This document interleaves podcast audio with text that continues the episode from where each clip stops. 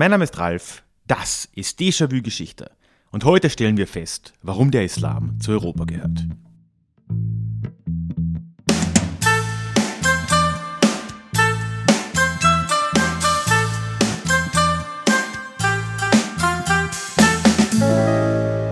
Hallo und herzlich willkommen zurück zu dieser neuen Ausgabe des Déjà-vu Geschichte Podcast. Mein Name ist Ralf und hier in diesem Podcast geht es alle zwei Wochen in die Geschichte und zwar immer mit Blick auf das Hier und Jetzt und wo nötig und möglich mit einer Portion Augenzwinkern. Bevor wir heute reinstarten, wie immer kurzer Hinweis, ich würde dich sehr gern in den Déjà-vu Geschichte Newsletter einladen, einfach weil der die beste Möglichkeit ist, wie ich dich erreiche, aber auch wie du mich erreichen kannst. Du bekommst da alle paar Wochen von mir E-Mails über neue Episoden, neue Blogartikel, sonstige neue Projekte. Du kannst mich erreichen und es gibt auch noch so eine ganze Menge Dankeschöns von Hörbüchern und ich weiß nicht was. Ich erzähle am Schluss noch ein bisschen mehr dazu. Aber würde mich freuen, wenn dich das interessiert. Du findest den Link dorthin in den Show Notes oder auf deja-vue-geschichte.de. Ja, und eine zweite ganz kurze Info am Anfang für alle Nutzer, NutzerInnen von Audible. Mein neues Hörbuch Populismus leicht gemacht ist jetzt seit 1. März auch auf Audible verfügbar. Das heißt, wenn du da dabei bist und noch ein paar Credits übrig haben solltest, würde es mich freuen, wenn du dir das anhören willst, wenn dich das interessiert. Link zu Amazon ist auch in den Shownotes. Oder du suchst nach Populismus leicht gemacht oder nach Ralf Krabuschnik oder du wirst es schon finden. Ja, heute habe ich mir wieder mal etwas Größeres vorgenommen. Und Disclaimer, ich habe jetzt diese Folge, glaube ich, das, oder zumindest die erste Hälfte der Folge zum dritten Mal aufgezeichnet, weil ah, ich mich immer selbst ein bisschen da beim Stolpern durch die Geschichte erwische. Es ist ein recht komplexes Thema, aber ein wichtiges Thema, das ich von verschiedenen Seiten auch in der Vergangenheit schon mal angegangen bin, aber noch nicht so in der Form hands-on. Ich möchte über Europa im frühen Mittelalter reden und möchte da vor allem über die Rolle der Muslime in Europa reden, beziehungsweise wie man es damals meistens genannt hat, die Sarazenen. Konkret soll es in die Zeit zwischen dem 8. und 10. Jahrhundert gehen. Und das war ja für Europa generell eine extreme Zeit. Also du musst dir vorstellen, im 8. Jahrhundert, da war das römische Reich im Westen seit ungefähr 300 Jahren langsam Geschichte. Es haben sich dann ja neue, junge, wenn wir so nennen wollen, Staaten entwickelt in Europa, allen voran dann das Frankenreich, das ja dann auch gerade in unserer Zeit um 800 mit Karl dem Großen seine erstmal größte Macht erlangen sollte. Aber genau in dieser Zeit kommen dann auch neue Herausforderungen auf dieses junge Staatensystem in Westeuropa zu. Man muss immer Westeuropa sagen, weil im Osten mit Byzanz hat das Ganze noch deutlich klassischer ausgesehen. Ja, und diese Bedrohungen kamen wirklich von allen Seiten. Wir haben aus dem Norden kommend die Wikinger, über die ich auch schon oft geredet habe und nicht zuletzt Anfang November in einer Folge, ich verlinke die auch mal in den Show Notes, über die Normannen in Süditalien. Da sind generell viele Anknüpfungspunkte an heute. Die äh, fallen im späten 8. Jahrhundert erstmals in England ein und danach immer wieder auch eben in England, in Irland, in Schottland, in Frankreich, plündern Paris und kommen dann letzten Endes ja bis runter nach Sizilien und Süditalien. Auf der anderen Seite kommt vom Osten her eine neue Bedrohung aus den Steppen Eurasiens. Es gab ja vorher schon immer wieder solche Reiter-Nomadenvölker. Über die Hunnen habe ich hier schon mal gesprochen, mit Elias gemeinsam. Danach gab es die Awaren, und jetzt in diesem Fall ab dem 10. Jahrhundert sind hier die Ungarn am Werk und äh, ja, plündern und äh, ziehen hier durch die Lande. Und parallel dazu, in genau derselben Zeit, hier im 8. bis 10. Jahrhundert, kommt vom Süden her ein neuer Feind auf Europa zu, nämlich in Form der Muslime oder eben Sarazenen, die sich im Mittelmeergebiet nicht nur südlich des Mittelmeers, sondern deutlich auch nördlich äh, es sich gemütlich machen. Diese ganze Geschichte ist für Europa natürlich eine dramatische, aber jetzt in der Retrospektive wird das Ganze doch relativ häufig sehr positiv bewertet. Es gibt also eine klassische Erzählung über die Entstehung Europas, wie man es kennt, und vor allem die Entstehung des mittelalterlichen Europas mit Lehnswesen, Feudalherrschaft und so weiter die eben besagt, dass das eine Zeit war, in der das moderne, in Anführungszeichen, Europa geformt wurde durch diese Gefahren von außen, die aber, und das ist das erste Mal seit Ende des, der römischen Herrschaft, die aber durch europäische Herrscher und Staatswesen abgewehrt werden konnte. Denn nicht zuletzt werden ja zwei dieser Gruppen, also die Wikinger und die Ungarn, am Ende in Anführungszeichen zivilisiert bzw. christianisiert und damit ins europäische christliche Werte- und Staatensystem eingebunden.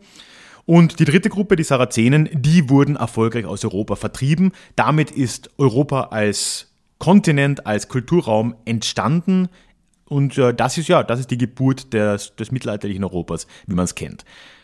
Soweit zumindest die klassische Story.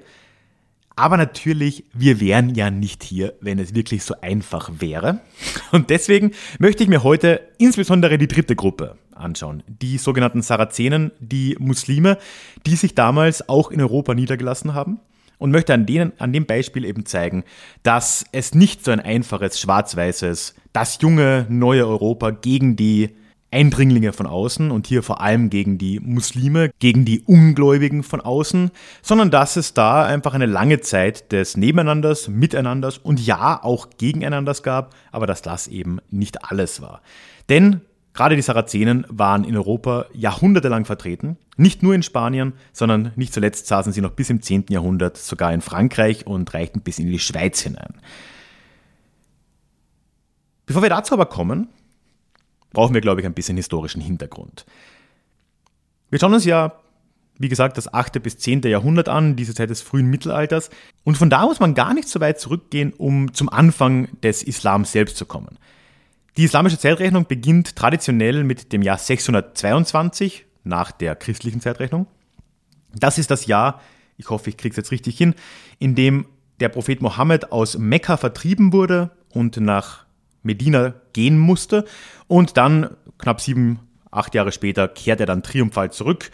Und ja, wir kennen die Geschichte. Gerade in der arabischen Halbinsel ist diese neue Religion des Islam sehr schnell, sehr erfolgreich.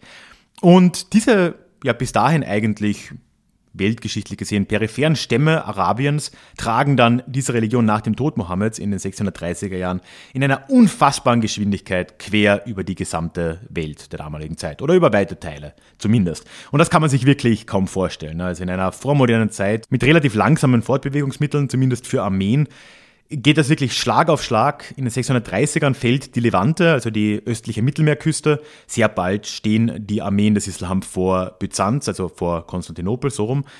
In 640 fällt Ägypten, 650 das altehrwürdige Perserreich und schon im Jahr 711, das sind jetzt also 90 Jahre nach Beginn der Zeitrechnung, 80 Jahre nach dem Tod Mohammeds, überqueren muslimische Armeen die Meerenge von Gibraltar und landen in Spanien, wo sie in kürzester Zeit das Westgotenreich zerschlagen und sich dort quasi festsetzen, was dann ja auch bis ins 15. Jahrhundert sich nicht mehr ändern sollte. Damit endet die islamische Expansion aber auch in Europa nicht. Nämlich, und hier kommen wir wieder zu dieser klassischen Erzählung, der Expansionsdrang der Ungläubigen hört hier noch lange nicht auf und sie ziehen dann schon sehr bald auch über die Pyrenäen. Und erst dann im Jahr 732 können sie erstmals besiegt werden. Und zwar, wie es scheint, vernichtend besiegt werden bei der Schlacht von Poitiers durch niemand anderen als Karl Martel, den Großvater von Karl dem Großen. Und damit erst ist ein Ende der Expansion des Islam in Europa beschlossene Sache, so scheint es.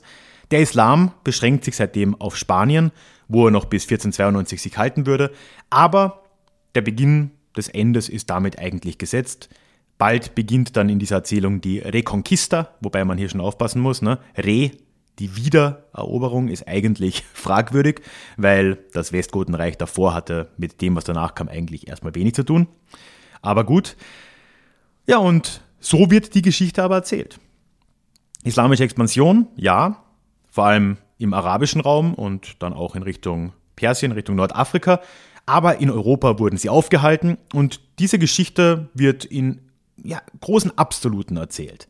Es sind wir Christen gegen die Muslime, wir Europäer gegen die Fremden und das übersieht natürlich eine ganz lange Phase des Zusammenlebens, des Nebeneinanderlebens, des Miteinanderlebens und des teilweise Gegeneinanderlebens. Und äh, ja, da geht viel verloren, denn dieser Kontakt zwischen den Christen Europas zu der Zeit und den Muslimen, den Sarazenen, war ein sehr langer, ein sehr enger und vor allem deutlich länger, als man gerne glauben mag. Ja, und da möchte ich jetzt zum Beispiel kommen, das ich auch schon vorher angeteasert habe. Ich habe neben den vielleicht erwartbareren Beispielen Spanien, oder auch Italien, schon über Frankreich und die Schweiz gesprochen. Und da gibt es wirklich ein imposantes Beispiel für die Präsenz von Sarazenen in Europa, das zumindest in meiner Wahrnehmung sehr selten diskutiert wird. Nämlich, und ich bin mir bei der Aussprache nicht ganz sicher, ich glaube, also in deutsch ausgesprochenem Latein würde das einfach Fraxinetum heißen. Fraxinetum ist ein Gebiet an der französischen Côte d'Azur, ist ganz in der Nähe von Saint-Tropez, also da, wo heute die Schönen und Reichen sich, ich weiß gar nicht was machen, die Sonne auf den Bauch scheinen lassen, wie auch immer. Und in diesem Bereich Fraxinetum haben sich ab dem Jahr 888 für fast 100 Jahre oder ja, bis in die 970er hinein Sarazenen gehalten. Es gab hier eine, eine Siedlung von eben Sarazenen, wahrscheinlich von Berbern, also ja, Völkern aus Nordafrika. Und die konnten sich dort festsetzen. 888, also 150 Jahre nachdem Karl Martell angeblich den Vorstoß des Islam in Europa und im Frankenreich ein für alle Mal beendet hat. Und die Tatsache, dass sie das konnten und wie sie das konnten, kann uns, glaube ich, sehr viel darüber sagen, wie denn die Beziehungen zwischen diesen Sarazenen und den örtlichen Christen abgelaufen sein könnten. Aber erstmal, wie sind denn die da hingekommen? Ja, also wir können nicht mit großer Sicherheit darüber reden. Es gibt einige christliche Quellen, es gibt ganz wenige arabische Quellen tatsächlich nur über, über diese Siedlung in Fraxinetum. Aber was wir sagen können, ist, dass die ersten Siedler dort wahrscheinlich ursprünglich Piraten waren. Generell, das war etwas sehr Häufiges. Piraterie im Mittelmeer gab es sowieso immer. Das fängt in phönizischer Zeit und davor schon an und äh, hält sich auch wirklich immer das, äh, und auch deutlich später noch. Und gerade in der Zeit mit der islamischen Expansion gab es auch sehr, sehr viele muslimische Piraten, die nicht unbedingt sich einer politischen Einheit in irgendeiner Form zugehörig gefühlt haben. Das heißt, die müssten nicht unbedingt in Anführungszeichen unter der Flagge, das gab es ja sowieso noch nicht, aber unter der Flagge des Emirats von Cordoba oder sowas äh, gefahren sein, sondern ja, die waren halt selbstständige Piraten. So dürfte es auch hier gewesen sein, wobei eine gewisse lose Oberherrschaft des Emirats von Cordoba angenommen werden kann. Zumindest dann in späterer Zeit, aber das würde jetzt wahrscheinlich auch zu weit gehen und wir wissen es nicht wirklich genau. Also ja, eine Verbindung zu Spanien gab es, zum Emirat von Cordoba und die Siedler in Südfrankreich, in diesem Fraxinetum bei Saint-Tropez, waren wahrscheinlich Berber, also nordafrikanische ja, relativ vor kurzem islamisierte Völker. Sie setzen sich also hier in Fraxinetum fest und in der Zeit kommen immer wieder weitere Vorstöße vom Küstengebiet in Richtung Hinterland, in Richtung Alpen. Und diese Vorstöße sind wirklich sehr weit gegangen. Also es gibt da Berichte, dass die Berber tatsächlich oder die Sarazenen, wie auch immer wir sie jetzt nennen wollen, es bis nach St. Gallen geschafft haben. Das heißt, sie sind über die Alpenpässe bis in die heutige Schweiz vorgedrungen.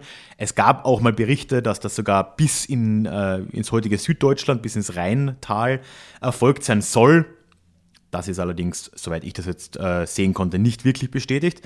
Und äh, in der Zeit sind auch immer wieder größere Teile der heutigen Provence unter der Kontrolle dieser Berber, dieser Sarazenen in Fraxinetum gestanden.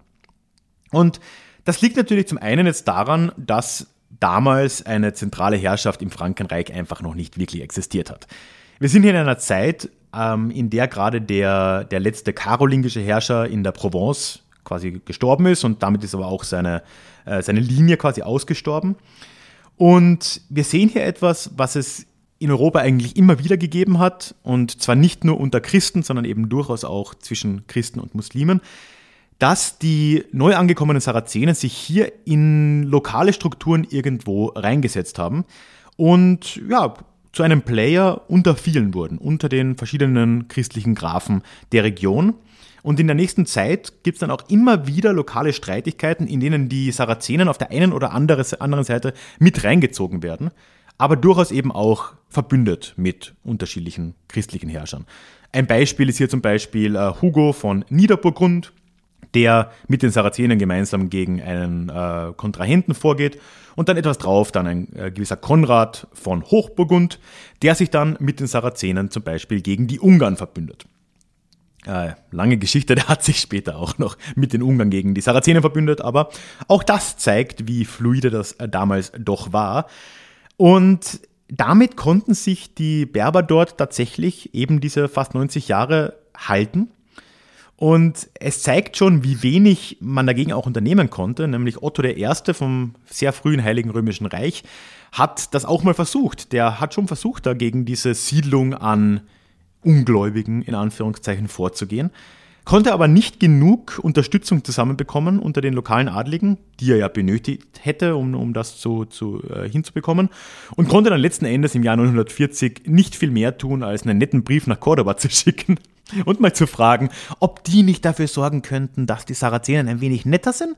Also, hä. ging so, ne? Und es ist dann letzten Endes auch wirklich auf eine Allianz lokaler Adliger zurückzuführen, dass dann in den 970ern die äh, Herrschaft der Berber dort, der Sarazenen dort gebrochen werden konnte. Ja, die Geschichte dürfte einfach genug sein, dass es halt gewisse Leute gab, die eine Chance gesehen haben, die eine Allianz gesehen haben mit anderen Grafen, mit anderen Playern in der Region und äh, so wurden sie dann auch rausgetrieben, wie sie davor, im gleichen System, in dem sie davor lange aktiv gewesen sind. Aber die Präsenz der Sarazenen in Fraxinetum in Südfrankreich ist nicht nur auf politischer Ebene sehr ähnlich abgelaufen, wie es vielleicht mit einer christlichen Herrschaft dort gewesen wäre, sondern man kann, wobei man das mit Vorsicht genießen muss, aus den Quellen schon auch erkennen, dass es offensichtlich einige lokale Ehen gegeben hat. Und zwar zwischen Christen und Muslimen, meistens christlichen Frauen und muslimischen Männern, was wohl daran lag, dass einfach Fraxinetum als Außenposten recht männlich dominiert war. Also auch demografisch gesehen in absoluten Zahlen.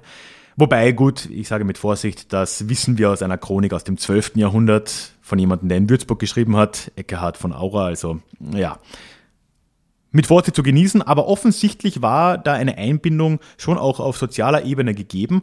Und das geht so weit, dass es da Legenden gibt, dass noch im Hochmittelalter und teilweise danach es in vielen Bereichen der Provence unüblich war, zum Beispiel Schweine zu halten. Also hier eine gewisse muslimische Kultur noch äh, länger existiert haben könnte oder zumindest irgendwelche Überbleibsel, jetzt im äh, Beispiel Schweinezucht, da überlebt haben.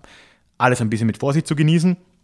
Und man muss auch sagen, dass dadurch, dass das meiste, was man darüber weiß, tatsächlich von christlichen Quellen ist, auch der Abzug der Sarazenen meist anders dargestellt wird.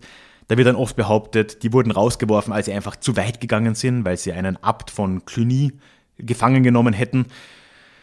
Mag sein, kommt mir aber auch ein bisschen zu einfach vor. Also im Endeffekt, ja, war das eine kurze Zeit von ja, 90 Jahren, in der aber hier in einem Mikrokosmos ja, ein muslimisches Gemeinwesen in irgendeiner Form existiert hat, zwischen christlichen und man sieht schon, dass das alles eben nicht nur ein Wir gegen die anderen, nicht nur ein Wir Europäer gegen die Außenstehenden, wir Christen gegen die Muslime war, sondern doch deutlich ähm, ja, komplexer abgelaufen ist. Und wichtig zu sagen, ist, dass Fraxinetum hier keine Ausnahme ist. Das ist kein isolierter Fall. Wir haben in dieser Zeit jetzt wieder vom 8. bis ins 10. Jahrhundert überall in Südeuropa solche kleinen Taschen an, äh, an muslimischer Präsenz. Natürlich, wir haben Spanien bzw. die Iberische Halbinsel. Das ist klar, das bleibt auch noch lange erhalten. Aber zum Beispiel im 9. Jahrhundert nehmen andere Sarazenen auch Sizilien ein, in einem recht langwierigen Prozess, aber dann doch, und halten auch das über ja, gut 200 Jahre. Da wieder Verweis auf die Normannenfolge, Link ist in den Show Notes. Und äh, greifen von dort aber auch nach Süditalien aus. Äh, Kreta ist währenddessen auch teilweise unter ähm, ja, muslimischer, auch eigentlich Piratenherrschaft. Sardinien und äh, Korsika ganz ähnlich. Wobei man da immer sagen muss, das trifft wahrscheinlich nur auf die Küsten wirklich zu. Und gerade Süditalien ist hier ein schönes Beispiel, wo sich das Ganze sehr ähnlich abgespielt hat wie in Südfrankreich. Auch hier haben wir diese Neuankömmlinge, die Sarazenen, die über Sizilien dann vor allem nach ähm, Apulien gekommen sind und dort auch wieder verschiedene lokale zerstrittene Fraktionen vorgefunden haben. Wir haben dort Langobarden auf der einen Seite, also das waren ja im Prinzip die Herrscher über weite Teile Norditaliens zu dem Zeitpunkt. Es gab aber eine starke Präsenz von Byzantinern, also ja, römisches Reich aus dem Osten, die dort eben auch noch präsent waren, mit jeweils unterschiedlichen Ausprägungen des Christentums, sollte man dazu sagen. Ne? Also Byzanz, das, was dann später irgendwann orthodoxes Christentum werden würde.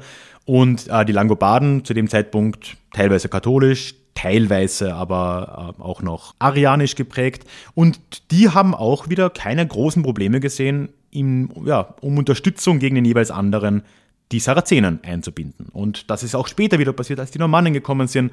Also auch hier ein Mächterspiel, das durchaus ja, für relativ viel Austausch zwischen den verschiedenen Gruppen gesorgt hat. Und ja, letzten Endes, man kann es nur wiederholen, es war diese Zeit zwar eine wilde in der Geschichte Europas, mit vielen Bewegungen, mit vielen äh, Plünderzügen auch, durch Wikinger, durch Ungarn und natürlich auch durch Sarazenen. Ähm, aber trotzdem war das kein Schwarz-Weiß, wir gegen sie, es war kein reines Gegeneinander, sondern es gab auch viel Miteinander, viel Nebeneinander, ja, auch viel gegeneinander. Aber vieles von dem, was wir dann da am Verständnis mitbringen, an Kulturkampfvorstellungen mitbringen, kommt eigentlich aus einer viel späteren Zeit. Das kommt aus der Zeit der Kreuzzüge und danach und hat mit der Situation im frühen Mittelalter erstmal relativ wenig zu tun. Und ja, letzten Endes kann man damit eigentlich nur sagen, seit frühester Zeit, zumindest in dem, wie wir Europa heute verstehen, hat der Islam zu Europa gehört, hat ihn mitgeprägt und Gruppen wie Sarazenen machen das, denke ich, sehr deutlich. Und da reden wir noch gar nicht über die Neuzeit, als das Osmanische Reich gerade am Balkan ja nochmal deutlichere Spuren hinterlassen hat, die wir auch heute überall noch sehen. Aber das wäre wohl dann auch ein Thema fürs nächste Mal. Für heute lassen wir es hier aber mal gut sein. Wie gesagt, würde mich sehr freuen, wenn du dir den Déjà-vu Newsletter anschauen würdest. Du findest ihn verlinkt in den Shownotes oder auf déjà-vu-geschichte.de. Und ja, es ist einfach wirklich die beste Art des Austauschs. Ich erreiche dich, du erreichst mich. Äh, und ja, für deine Anmeldung kriegst du auch ein Hörbuch und ein paar sonstige kleine Dankeschöns. Also schau dir das gerne an, würde mich sehr, sehr freuen.